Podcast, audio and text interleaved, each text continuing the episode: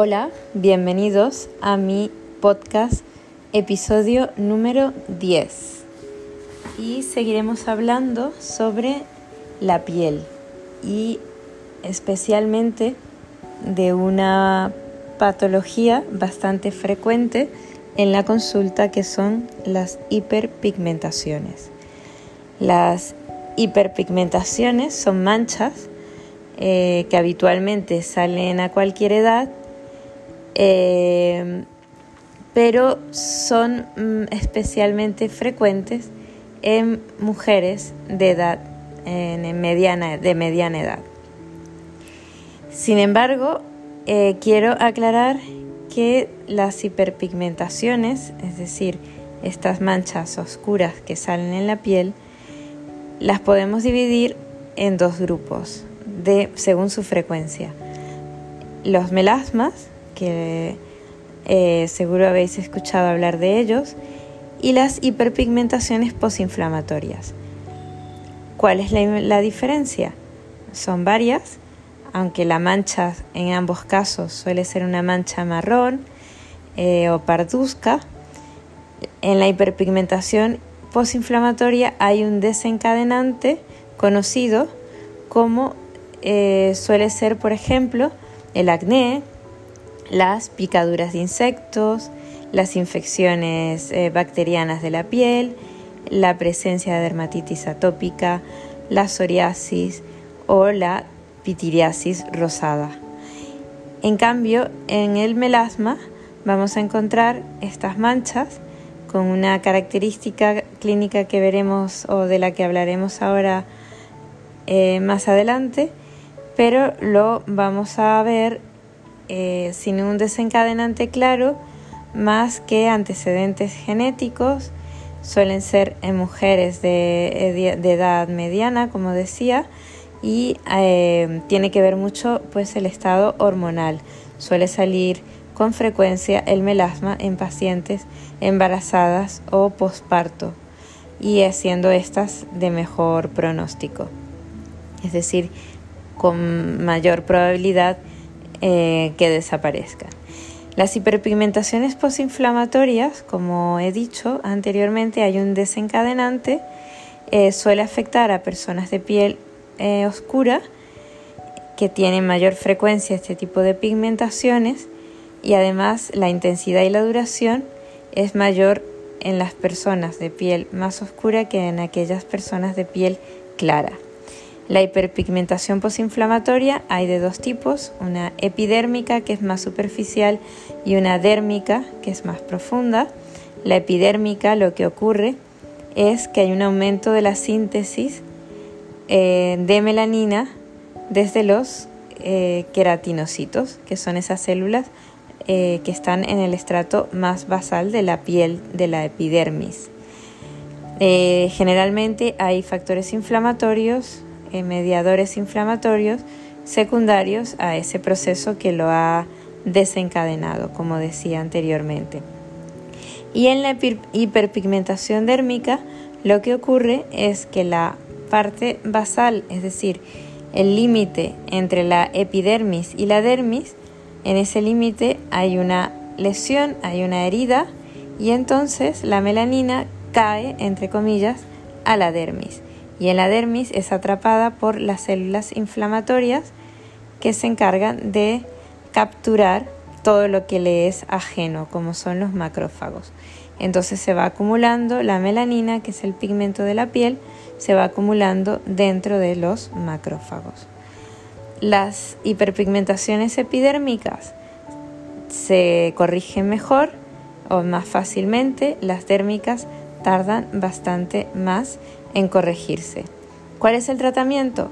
Pues la protección solar, una aplicación diaria, eh, diaria de eh, protección solar de amplio espectro y asociar a ella también una pantalla solar, como hemos comentado en el podcast, en el episodio de, de protectores solares. Hay que protegerse de la radiación ultravioleta porque ya os comenté también en otro episodio, los rayos ultravioletas aumentan la síntesis de melanina, que es ese pigmento que precisamente queremos controlar. Hay otros compuestos como la hidroquinona, eh, que también la podemos asociar, que a lo mejor os suena, y otros tratamientos de uso tópico como los hidroxiácidos, como la vitamina C, como el ácido cógico, em, eh, la exfoliación química que se puede hacer con el ácido salicílico o el ácido glicólico y el láser también pueden resultar beneficiosos, pero hay que estar muy atentos porque podemos lograr un efecto contrario que es la hipopigmentación, que es decir, son manchas eh, claras en la piel. El melasma como había dicho anteriormente, se conoce también como cloasma o como máscara del embarazo.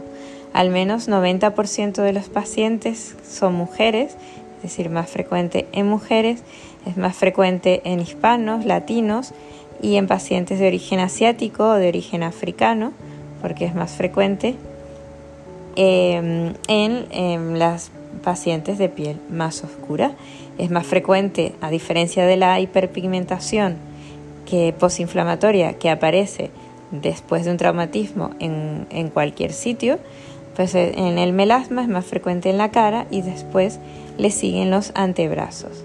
Las manchas son simétricas, es decir, afectan a ambos lados de la cara, pero tienen unos bordes muy irregulares. También pueden ser superficiales, eh, como es el melasma epidérmico, y también puede ser más profundo como es el melasma dérmico. Eso el médico que haga la valoración em, determinará cuáles son estas, eh, qué tipo de melasma eh, presenta el paciente. Eh, ¿Qué factores empeoran el melasma? Pues igual que en la hiperpigmentación posinflamatoria, la exposición solar, pero en este caso del melasma, la gestación, es decir, el embarazo, y algo muy frecuente en, nuestras pacientes es que toman anticonceptivos orales y en estos casos se agrava el proceso. Eh, como decía, las manchas aparecen clásicamente centrofaciales que afectan a la frente, a las mejillas, a la nariz y al labio superior. Esas son las más frecuentes. Respetan lo que es el surco nasogeniano y el mentón. Luego están las malares que afectan fundamentalmente la mejilla y la nariz y la mandibular que sigue todo lo que es la línea mandibular. Eh, el melasma que aparece en pieles más claras generalmente desaparece o disminuye bastante con el tiempo después que ha terminado el embarazo. Opciones de tratamiento igual que en la hiperpigmentación. Es importantísimo evitar la exposición al sol, por supuesto contraindicado las cámaras de bronceado. Hay que usar un protector solar de amplio espectro, mayor de, 30, eh, preferiblemente de 50, y un bloqueador físico, una pantalla con óxido de zinc o dióxido de titanio. Utilizar gorras y ropas que protejan del sol el maquillaje a veces puede ayudar a disimular las manchas y si se toman anticonceptivos orales se recomienda suspenderlos si es posible. Generalmente para el melasma superficial se van a necesitar casi dos meses de tratamiento para empezar a aclarar las lesiones y ah, hasta los seis meses de tratamiento no vamos a ver resultados satisfactorios. Tratamientos tópicos en crema, eh, como había comentado en la hiperpigmentación, la hidroquinona, pero en el melasma solemos asociar retinoides, que ya hemos hablado de ellos, y algunos corticosteroides, corticoides em, a bajas, a muy muy bajas dosis. Eh, también podemos asociar el ácido acelaico, el ácido ascórbico, que recordáis que es la, la vitamina C, y el ácido cógico. De segunda línea, pues usamos esfoliantes como eh, también los peeling de ácido glicólico o cremas que contengan ácido glicólico y ácido salicílico. Y de tercera línea, fijaros que muchos pacientes preguntan por el láser. El láser actualmente, el fraccionado o el IPL o la luz pulsada intensa, eh, suelen ser tratamientos de tercera línea. Después que logremos aclarar las manchas que hay que seguir haciendo, pues hay que seguir protegiéndose del sol con cremas solares, protectores solares, medidas físicas eh, que hemos mencionado antes. Se pueden dejar de forma basal cremas que contengan retinoides, cremas eh, que contengan ácido glicólico eh, y cremas que contengan vitamina C, ácido acelaico y ácido cógico, como lo usábamos en la parte del tratamiento activo.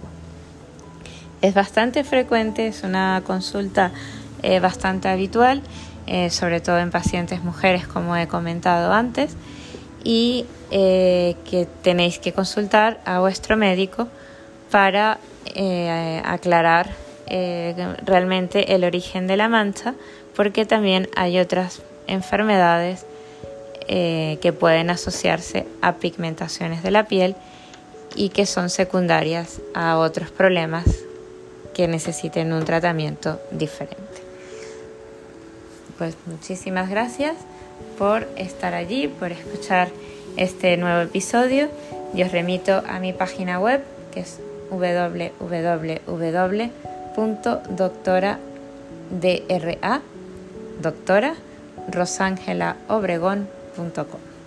Un abrazo muy fuerte y hasta el próximo episodio.